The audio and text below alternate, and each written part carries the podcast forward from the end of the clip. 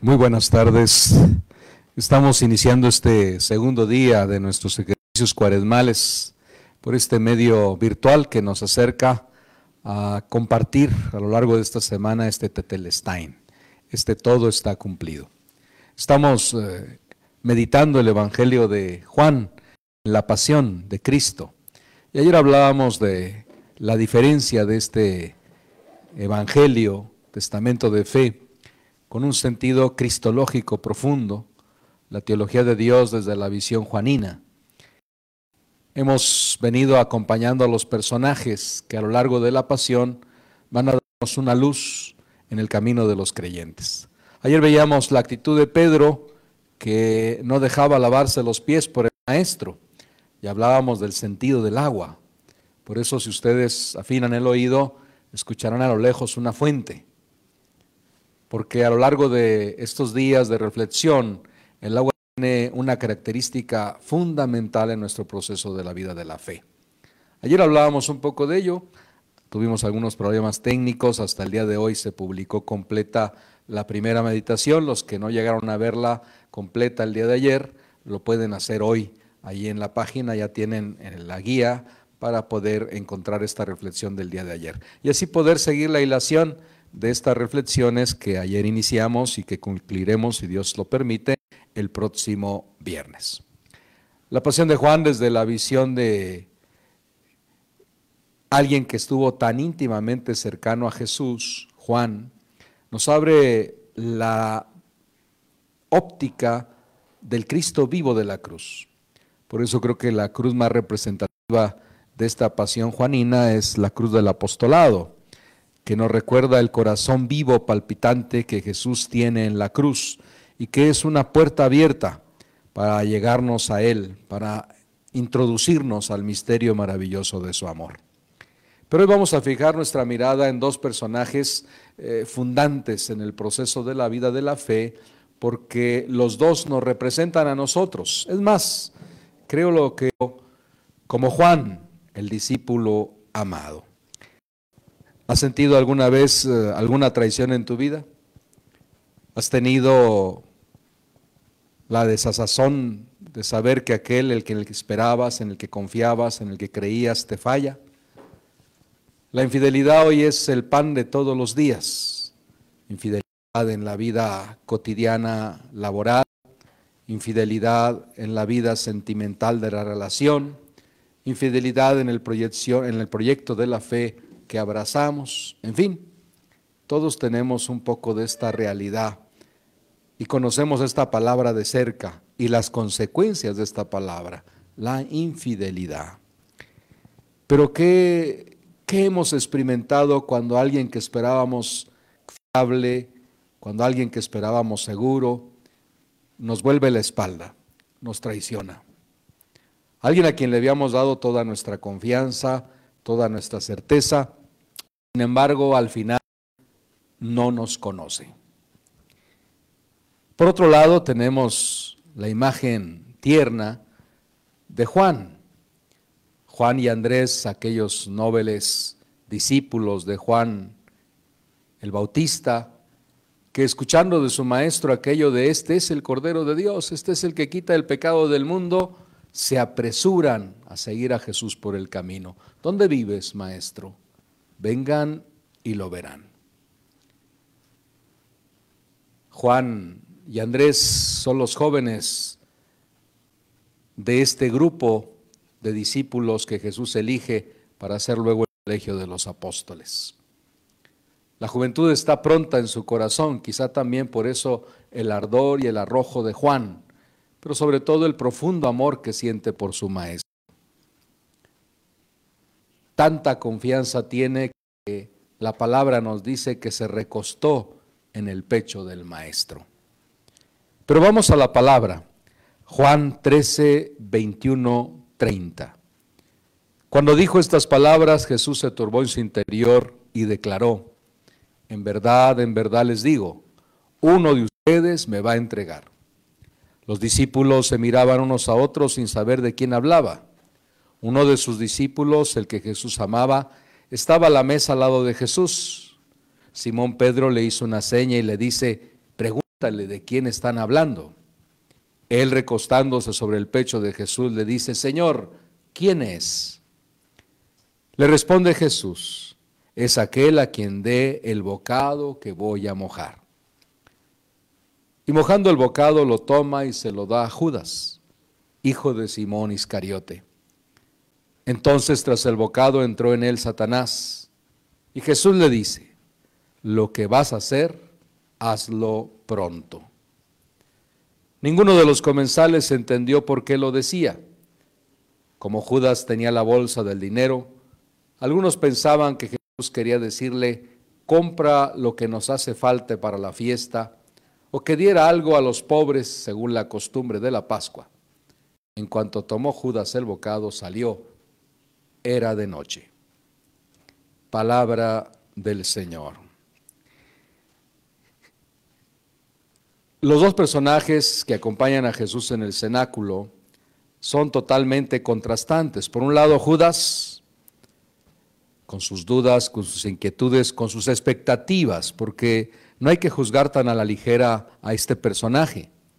Judas tenía sus expectativas. Judas, igual que los demás discípulos, fue llamado, fue elegido, fue convocado, sígueme. Y seguramente, igual que los demás, habrá dejado algo Dejándolo todo, le siguió. Tanta era la confianza de Jesús para con Judas que incluso le confía la bolsa del dinero, el capital de aquel grupo, la administración del bien que sostenía el diario alimento de aquellos peregrinos evangelizadores. Sin embargo, en Judas se encontraba la expectativa de otro Mesías, de otro tipo de Mesías Salvador. No le convencía el Jesús de los milagros, porque él fue testigo de estos milagros. Él vivió el acontecimiento de la multiplicación de los panes. Él escuchaba y vivía las parábolas. Entendía aquello que Jesús luego les explicaba en privado a ellos. Había una íntima relación permanente, igual que con los demás. Sin embargo, Jesús no llenaba todas las expectativas que Judas tenía de él. Hoy en día, muchos de nosotros, incluso ante esta realidad, esta pandemia que hoy afecta al mundo entero, pensamos, ¿dónde está ese Jesús en el que yo creo, espero? Nuestra expectativa a veces está más allá de la realidad que palpamos y esperamos un hecho prodigioso, milagroso, que logre darle una respuesta inmediata a la realidad que de alguna o de otra manera se ha provocado. Jesús tiene todas las respuestas, sí. Pero para poder entender esas respuestas tenemos que adentrarnos en el misterio profundo de la cruz. Judas no encontró esas certezas. Judas siempre esperaba más, más, más.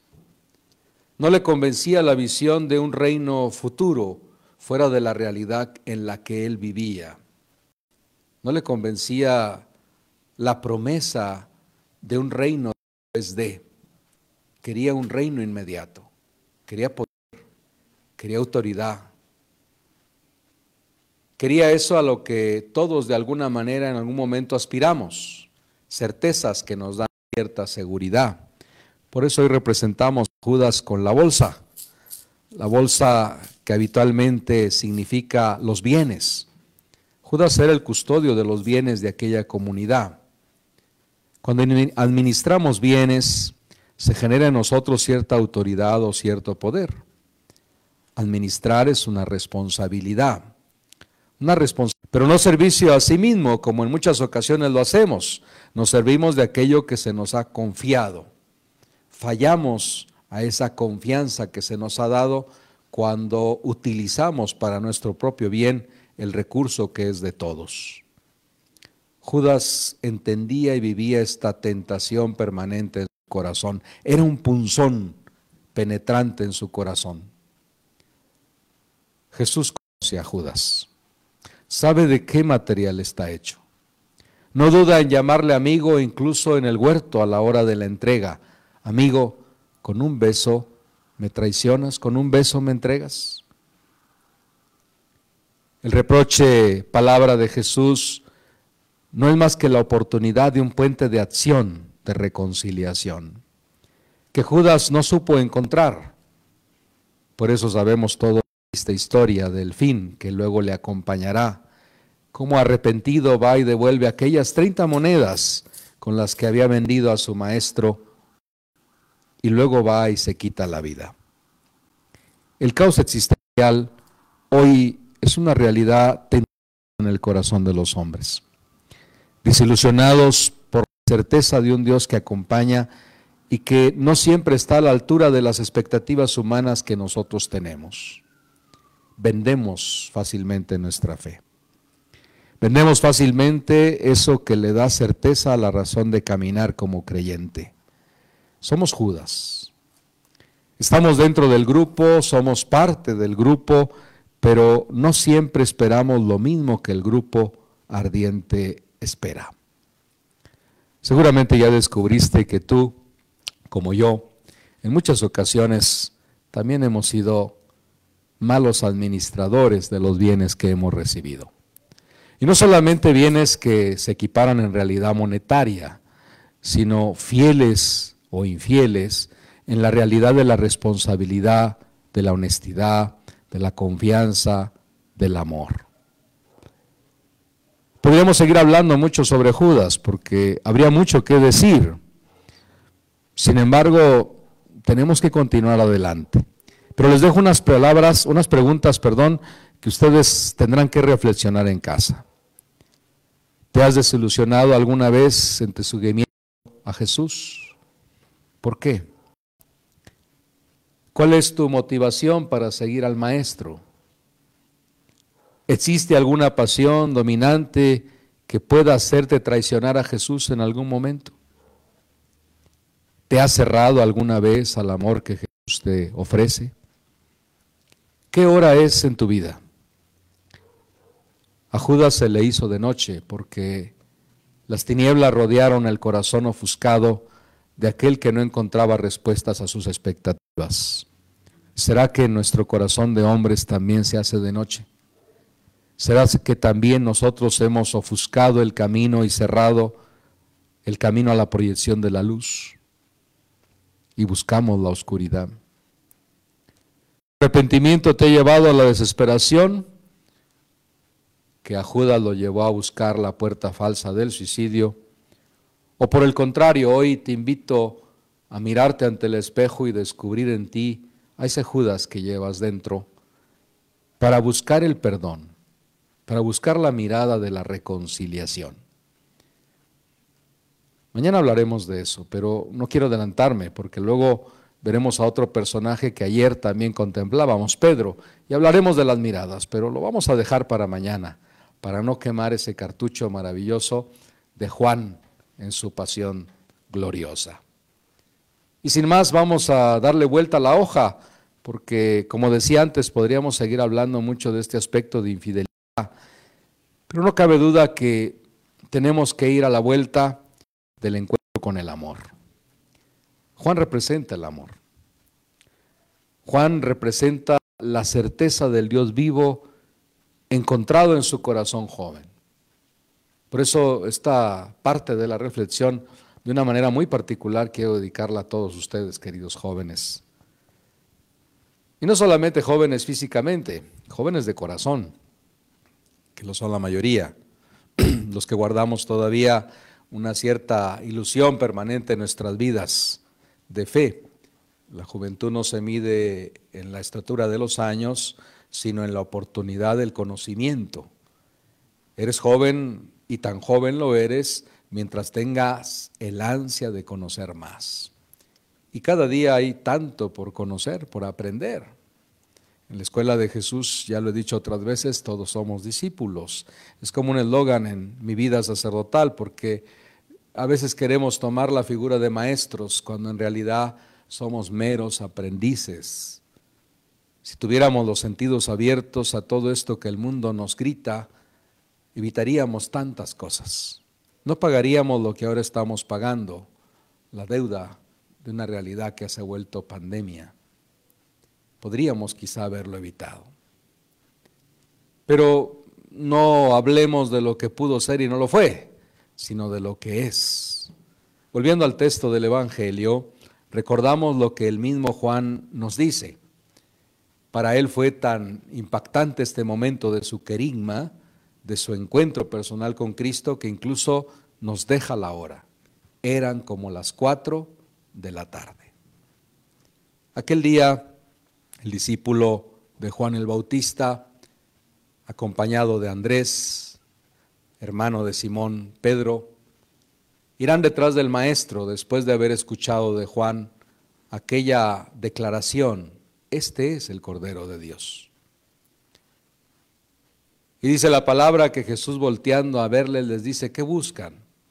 ¿Dónde vives, maestro? Y esta es la pregunta clave de este día. ¿Dónde vive Jesús en tu corazón? ¿Dónde vive Jesús en tu historia de vida? ¿Dónde vive Jesús en la proyección de tu vida cristiana diaria? Jesús les dice, vengan y lo verán. Y dice la palabra que pasaron con él toda aquella tarde. Dulce compañía la de Jesús. Tan dulce que el primero en convertirse en discípulo creyente entre sus fieles seguidores es, inmediatamente irá a cumplir el ciclo del querigma. El que se encuentra con el amado lo anuncia y lleva a otros a la presencia del amado. Vemos cómo Andrés presuroso va y busca a su hermano Simón, ven, me he encontrado con el Mesías. Y aquella misma noche lleva a su hermano al encuentro con Jesús.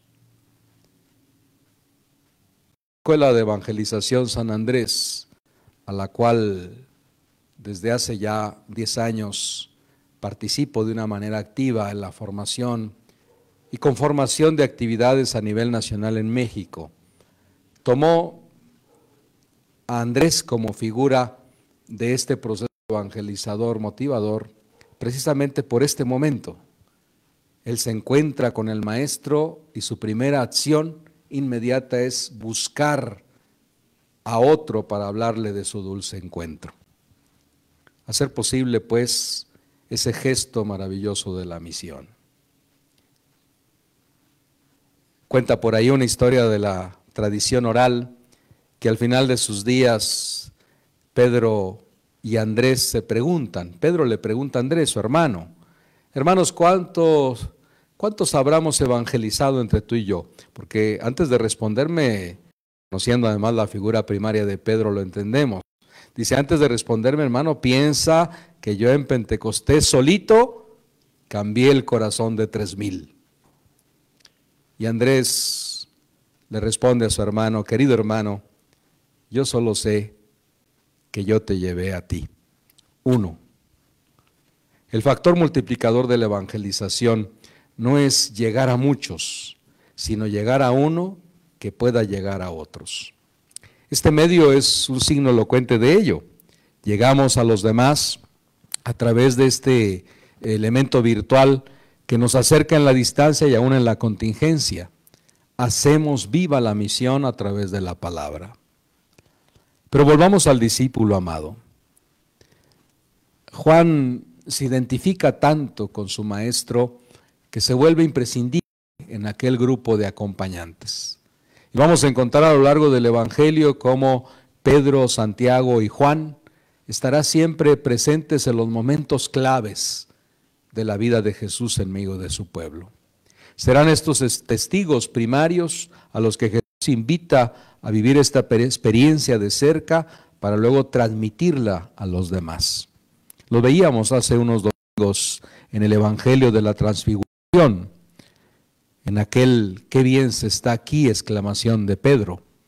Y era Juan, Santiago y Pedro aquellos que acompañaban a Jesús a tener una probadita de lo que sería luego esa transfiguración gloriosa de la resurrección. Juan es el discípulo de la confidencia. Juan es el discípulo de la certeza del Dios en medio de nosotros. Por eso su evangelio es totalmente diferente a los otros evangelios que llamamos sinópticos, la sinopsis de la vivencia de Jesús y los acontecimientos que acompañaron su acción de redención de los hombres. Juan va más allá, va al misterio del Dios en medio de los hombres. El verbo se hizo carne y habitó entre nosotros, puso su, morada en medio de nosotros. Juan nos lleva a contemplar ese misterio de una manera maravillosa cuando lo reflejan aquellos siete yo de afirmación de Jesús. Yo soy la luz del mundo, yo soy el camino, yo soy la verdad, yo soy la vida, yo soy la sal, yo soy el buen pastor, yo soy la puerta por donde entran las ovejas, etc. Por eso Juan se cuece aparte. Juan es un momento fundamental en la vida del cristiano, en la vida del creyente. ¿Qué motiva a Juan? ¿Qué mueve a Juan a llevarnos a este encuentro maravilloso con un Cristo de la pasión que desde ella nos grita su gloria? Eso que para la mayoría de los hombres sería una derrota, la cruz, que representa vejación, sufrimiento, castigo. Para Juan significa triunfo, gloria, exaltación, trono. Es puerta abierta es corazón abierto. Por eso he querido que la cruz del apostolado, este regalo al mundo, que la beata Conchita Cabrera de Hermida, mexicana, madre de familia de nueve hijos, fundadora de cinco obras en la iglesia, nos regalara a finales del siglo XIX.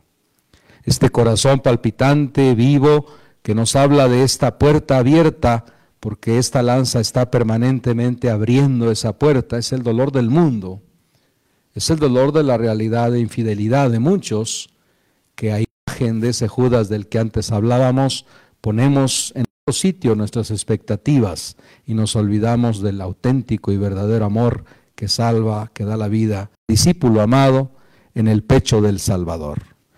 Tenemos las dos ambivalencias. Por un lado, la bolsa del dinero, de los bienes que nos habla de la actitud de Judas, y por otro lado, la almohada que nos habla de esta íntima relación entre Juan y Jesús. Los dos signos podemos ponerlos al pie de la cruz y junto al pie de la cruz la palabra. La palabra que será siempre esa tarea pendiente en el corazón de la iglesia y en el corazón de los cristianos. La palabra que nos da la vida. Tu palabra nos da vida, Señor. Y ella es la que nos acompaña a lo largo de esta semana para encontrarnos con este maravilloso signo de la cruz. Vuelvo a repetirlo, signo de gloria, signo de amor. ¿Has tenido la experiencia de sentirte discípulo amado como Juan? ¿Has leído tu vida como una historia de amor y de salvación de parte de Dios? ¿O solamente has visto puntos, acción de herencia en la cruz para con Juan? Y aquí tenemos que fijar nuestra mirada en un punto que también veremos el próximo jueves. y en la herencia encontramos este momento crucial de la historia. Juan, he ahí a tu madre, María, he ahí a tu hijo. Y dice la palabra que desde aquel día Juan se llevó a vivir a María a su casa. Y aquí aparece ya un personaje clave, fundamento para los creyentes católicos cristianos, María. Y María en la vida de los discípulos y en la iglesia, que se convierte en madre heredada a Juan, pero en Juan cada uno de nosotros. Por eso hoy la almohada de Juan que lo representa está al pie de la cruz, para recordarnos que aquí, al pie de la cruz, Juan recibirá esta herencia maravillosa. Y desde aquel día se la llevó a su casa. ¿Sabes tú reconocer a Jesús en medio de ¿Sabes compartir tu testimonio de discípulo amado con los demás y presuroso llevarlos al encuentro con Jesús?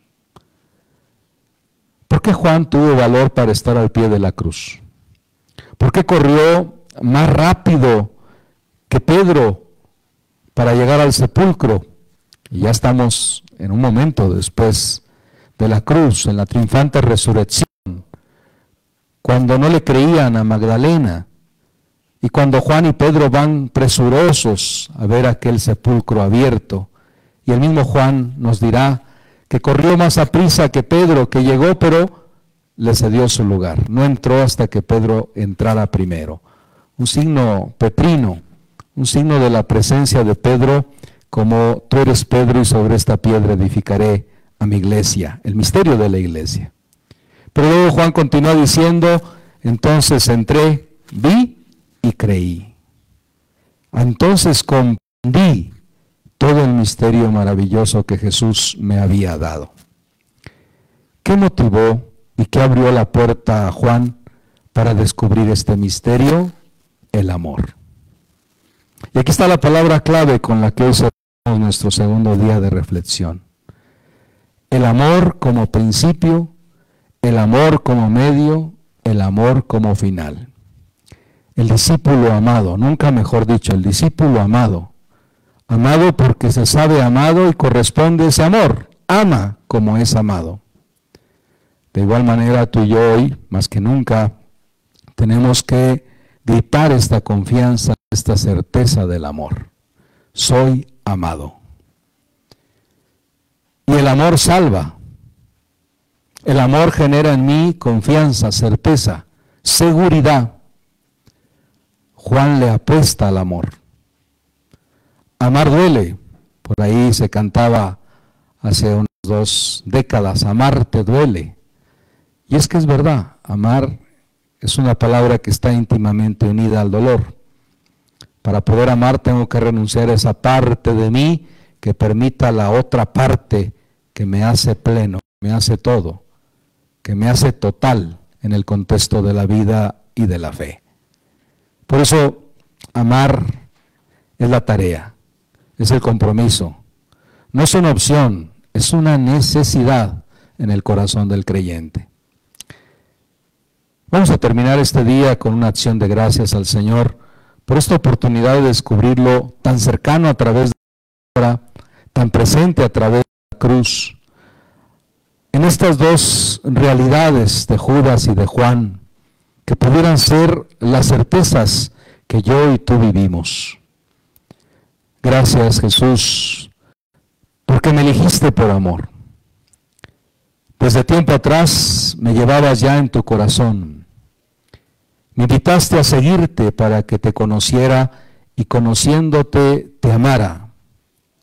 Amándote te siguiera a pesar de mi carácter de mis aspiraciones, por buscar los mejores puestos. Gracias porque abriste mi corazón a tu inmenso amor. Gracias por la preferencia que tuviste sobre mí al fijar tu mirada y llamarme por mi nombre y elegirme para ser tu testigo ante los hombres y ungirme sacerdote. Gracias por la confianza que me das para preguntarte secretos que solamente el amigo te puede revelar recostado en tu pecho. Gracias por darme valor para estar al pie de la cruz y ser testigo de tu obra de salvación a los hombres. Gracias por darme a María como madre y permitir ocupar junto contigo un lugar especial en el corazón de tu madre, mi madre, nuestra madre. Sentirla cerca es descubrir que te tengo a ti, porque con ella todo, sin ella nada. Tu madre es la parte más íntima de ti, que has querido dejarla como un legado en mí para que llegue a toda tu iglesia. Todos somos Juan. Todos hemos recibido a María por madre. Gracias porque fui el primero en ver y creer en tu triunfante resurrección. Gracias porque diste fuerza a mis ojos para distinguirte en aquel amanecer en el lago. Es el maestro, les dije a los demás. Y Pedro, presuroso, se soltó la se tiró al mar para alcanzarte. Eras tú, Señor. Finalmente, gracias porque me has permitido compartir esta experiencia de amor en el Evangelio a todos los que hoy me escuchan. Gracias por la oportunidad de abrirnos las puertas de estos corazones y de esta familia, no solamente parroquial, de toda esta familia virtual que hoy escucha esta reflexión. Hagamos nuestra esta palabra y llevémosla saboreándola durante esta noche. Aprovechemos este signo de la almohada para recostarnos en el pecho amoroso de Jesús, para tranquilizar en Él la incertidumbre, para, para poner en Él el temor de esta humanidad que no encuentra respuestas a la realidad de son adversas. Depositemos en el amor el amor y hagamos de este amor una constante en nuestra vida. Amén. Que el Señor les bendiga y les acompañe y les fortalezca siempre y el Padre, el Hijo y el Espíritu Santo los acompañe. Mañana nos vemos a la misma hora.